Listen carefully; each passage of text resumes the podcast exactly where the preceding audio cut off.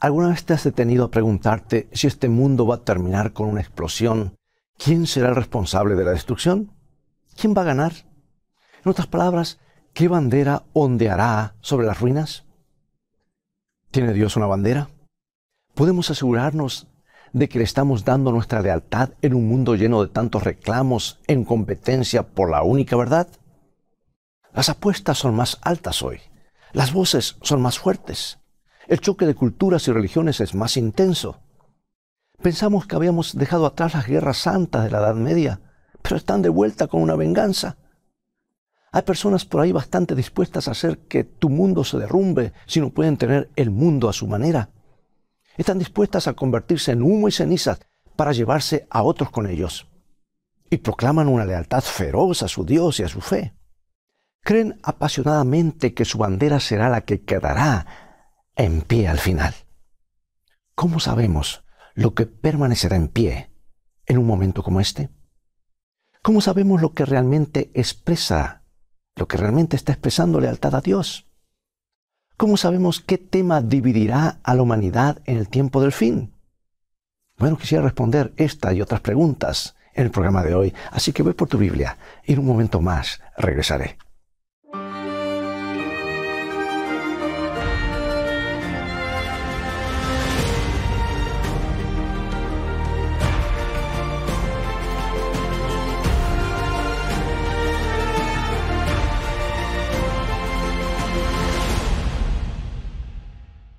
Creo que la Biblia nos da algunas pistas muy importantes y son pistas que atraviesan las líneas divisorias entre cultura y religión.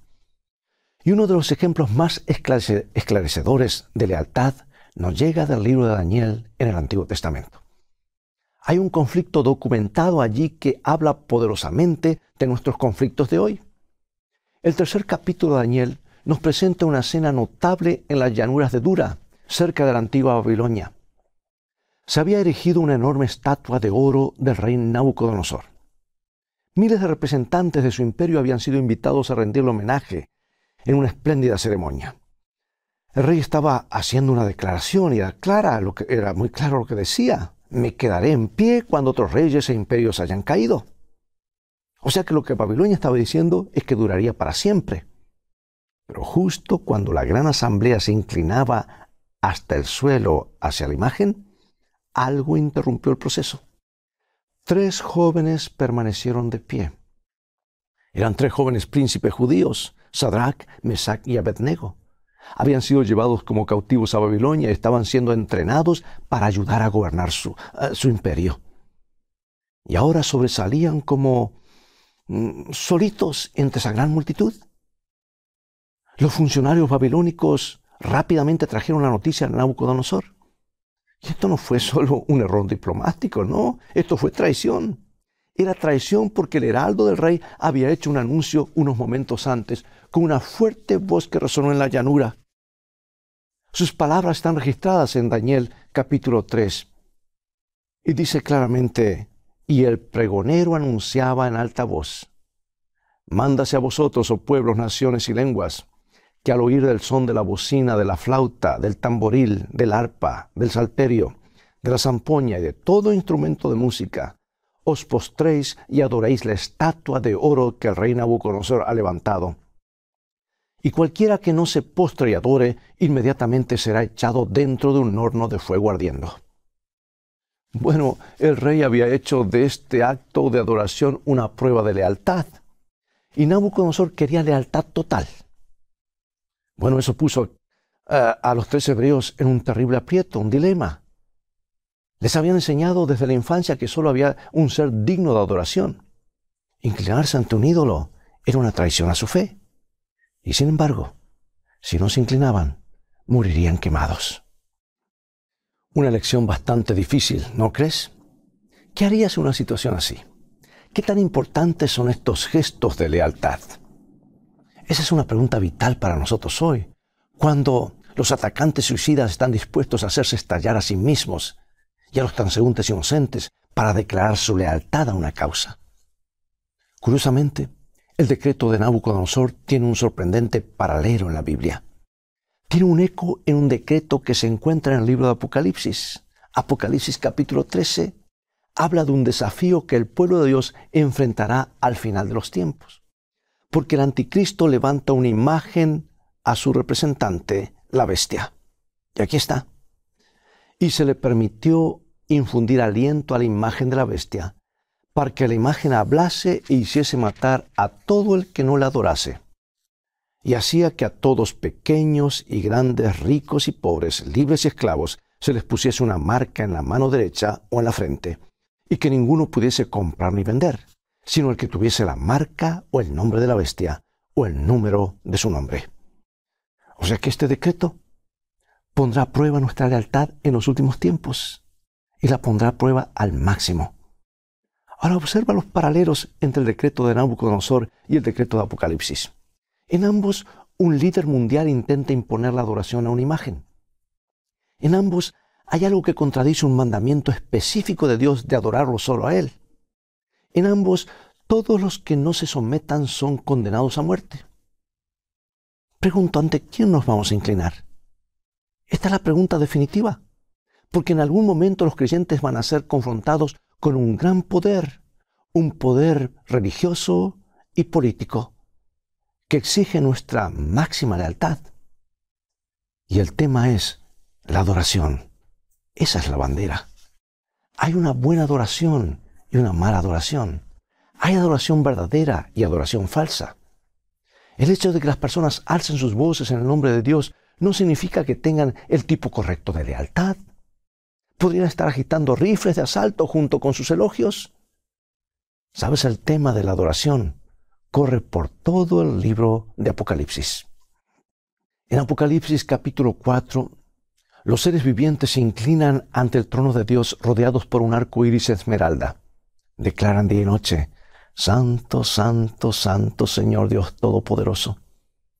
Y en Apocalipsis capítulo 5, miles y miles de ángeles levantan sus voces, digno es el Cordero que fue inmolado. Apocalipsis 7 habla de una gran multitud de todas las naciones de la tierra que levantan palmas ante el Dios de la salvación. Y escenas como esta se repiten hasta que llegamos a la adoración gozosa en la Nueva Jerusalén mientras las naciones caminan en la luz de Dios. Pero veamos cómo este tema se enfoca nítidamente en el corazón mismo del libro de Apocalipsis.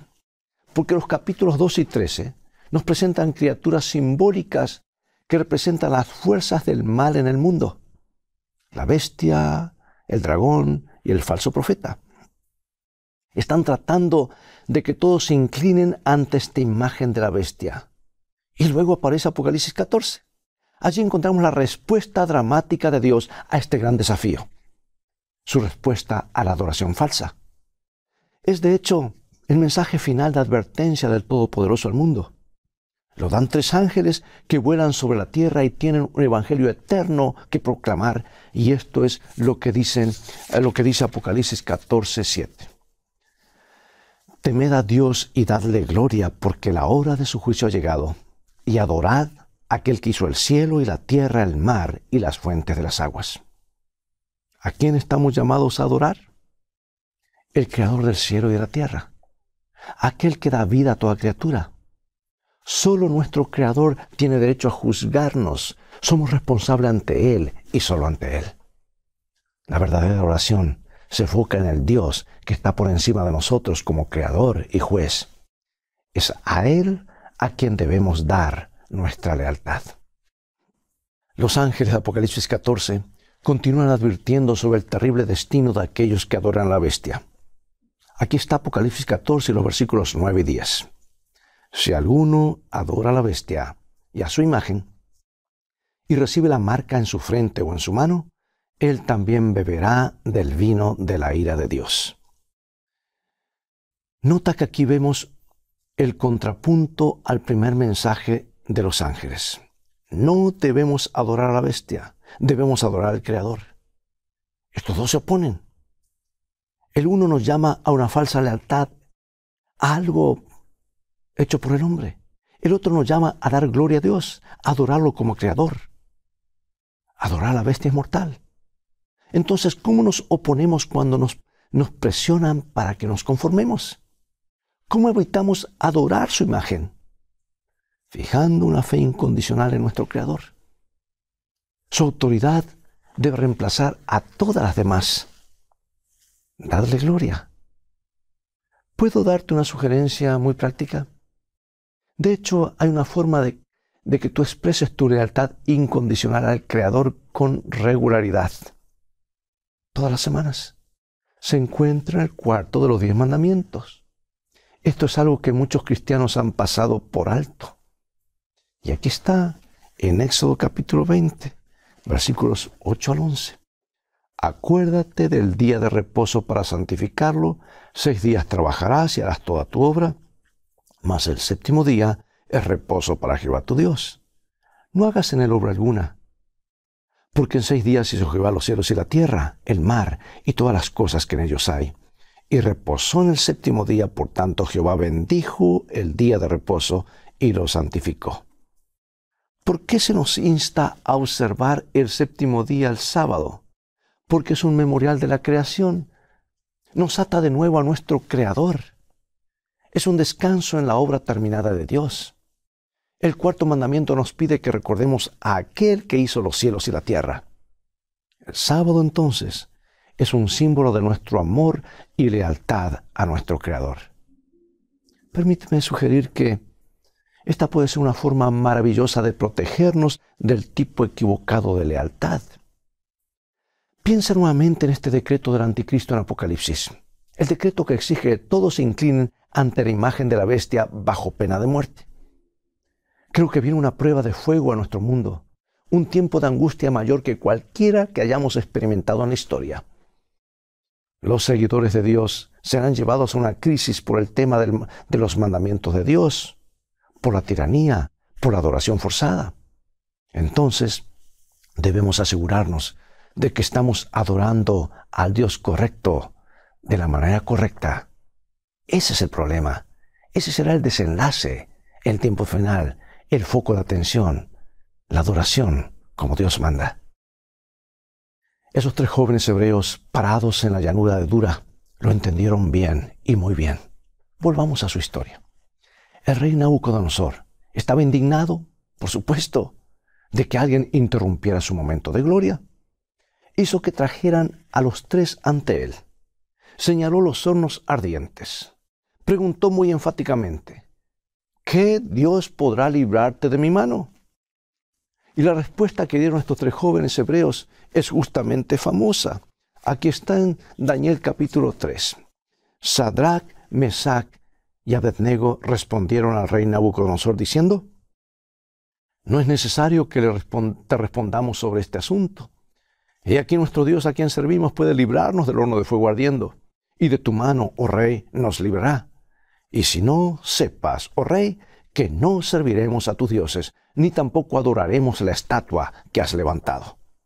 Wow, estos tres jóvenes respondieron al desafío del orgulloso rey sin dudarlo. Lo hicieron testificando de su fe en el Dios del cielo y de la tierra. Estaban comprometidos a adorarlo a Él, aunque Él no los librara de la muerte. ¿Y cuál fue el resultado?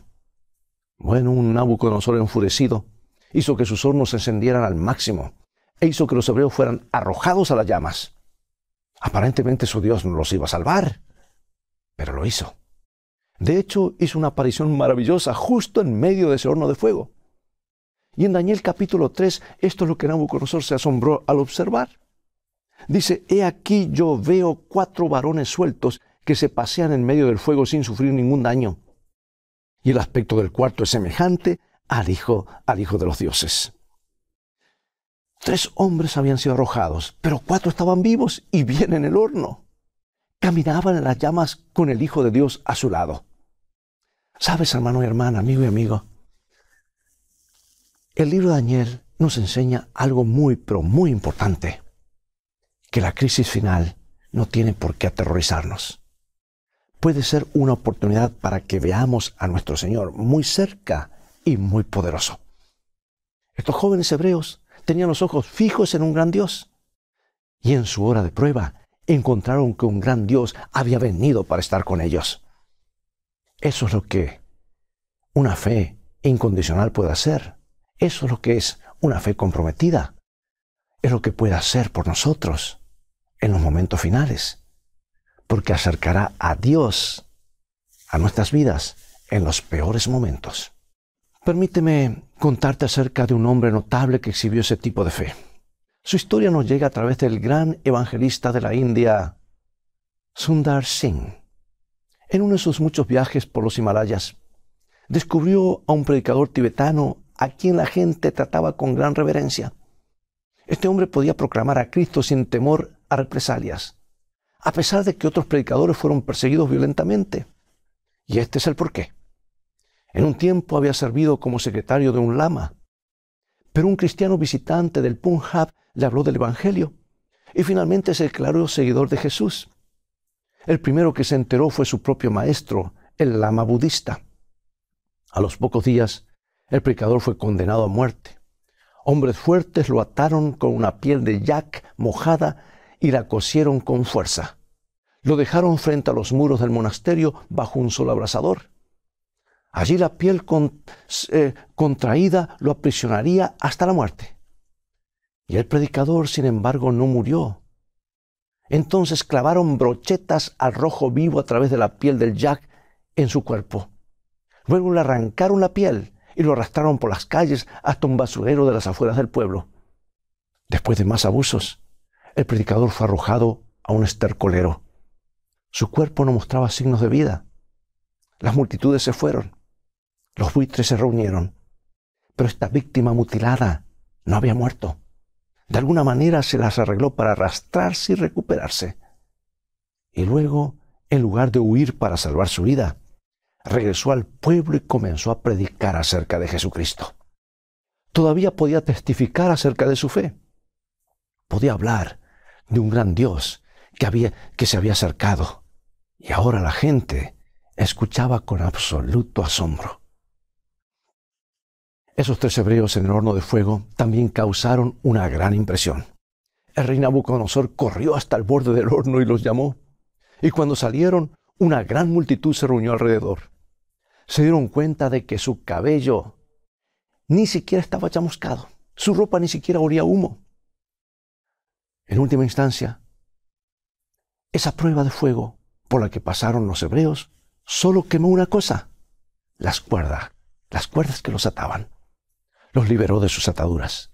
Sadrach, Mesach y Abednego salieron vencedores.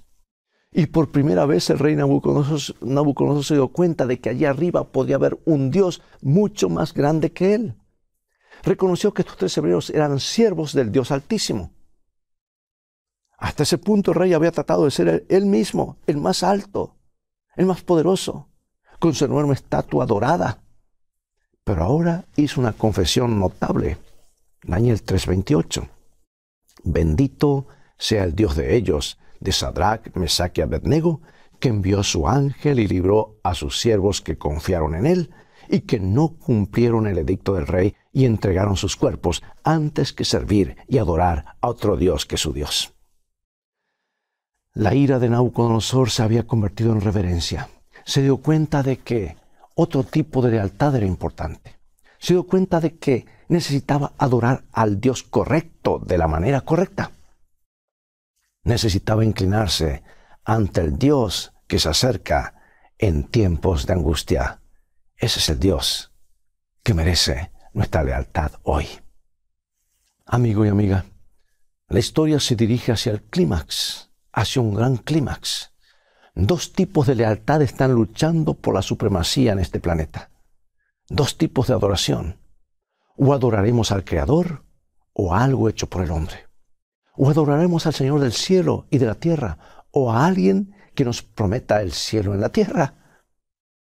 ¿Pondremos nuestra fe en el Dios santo e invisible? ¿O seremos capturados por el deslumbramiento de una imagen? ¿O defenderemos su verdad? ¿O seremos arrastrados por la multitud? De maneras pequeñas y grandes se están dibujando las líneas de batalla. El odio se disfraza de fervor religioso. La lealtad fanática afirma ser la única verdadera. Y algunas personas pueden decir, bueno, a mi lado mi tradición reemplaza la ley de Dios. Las líneas de batalla se están trazando ahora mismo entre el imperio de Satanás y el imperio de Cristo. Y los malos no siempre visten de negro. No podemos simplemente condenar a este o aquel grupo o descartar esta o aquella cultura. Como dijo Jesús, el trigo y la cizaña están creciendo juntos. Lo bueno y lo malo están entrelazados. Pero la línea divisoria no está borrosa. Corre directamente a través de cada corazón individual. Hay una distinción clara. Y ahora para concluir y despedirnos, pregunto, ¿dónde está nuestra lealtad? ¿Nos inclinamos ante alguien más grande o grandioso que nosotros? ¿O nos inclinamos ante una imagen que hacemos, una imagen que se adapta a nuestro prejuicio, nuestra tradición, nuestra verdad privada? Oh, yo quiero estar con esos tres valientes hebreos en la llanura de Dura. Quiero estar con ellos ahora Quiero estar con ellos en el tiempo del fin. Y creo que su tipo de fe está disponible para todos y cada uno de nosotros. Una fe que se mantendrá firme cuando los tiempos se pongan difíciles. Es realmente una cuestión de perspectiva. ¿Qué elegimos poner en el centro de nuestras vidas? ¿Quién obtiene el primer lugar? La verdad de quién tiene máxima prioridad. Por favor, asegúrate de recordar al Creador del cielo y la tierra Tómate el tiempo para recordar. Dios dice, acuérdate. Toma tiempo para adorar. Tómate tu tiempo ahora, antes de que el choque de lealtades lo haga demasiado tarde. El Creador, el Señor, el Juez, el Legislador, el Redentor, el que nos ama hasta lo sumo, solo Él merece nuestra adoración. Por favor, no te dejes engañar por ninguna otra imagen. Por favor, no te eh, dejes engañar por ninguna visión falsificada. Te prometo que nunca te inclinarás ante algo incorrecto si ya estás adorando al Dios correcto. Te prometo que estarás en pie porque Él estará contigo. Él está contigo en este momento. Si tú pones tu lealtad hacia Él, Él camina contigo, incluso en el fuego. ¿Te gustaría decir, Señor, te doy mi lealtad para caminar contigo ahora y para siempre? ¿Por qué no lo haces mientras oramos? Oremos. Padre Celestial, te reconocemos como nuestro Dios. Reconocemos a Jesucristo como nuestro Creador y nuestro Redentor. Gracias porque sin importar cuán abrumador pueda parecer el conflicto, eres capaz de cumplir Sabemos que se avecinan tiempos en los que nuestra lealtad se pondrá a prueba al máximo. Pero sabemos que puedes hacernos leales, valientes y verdaderos. Ponemos nuestra confianza en ti únicamente. Enséñanos a desarrollar esa confianza en medio de los conflictos día a día. Acércate a nosotros en el fuego. En el nombre de Jesús oramos. Amén.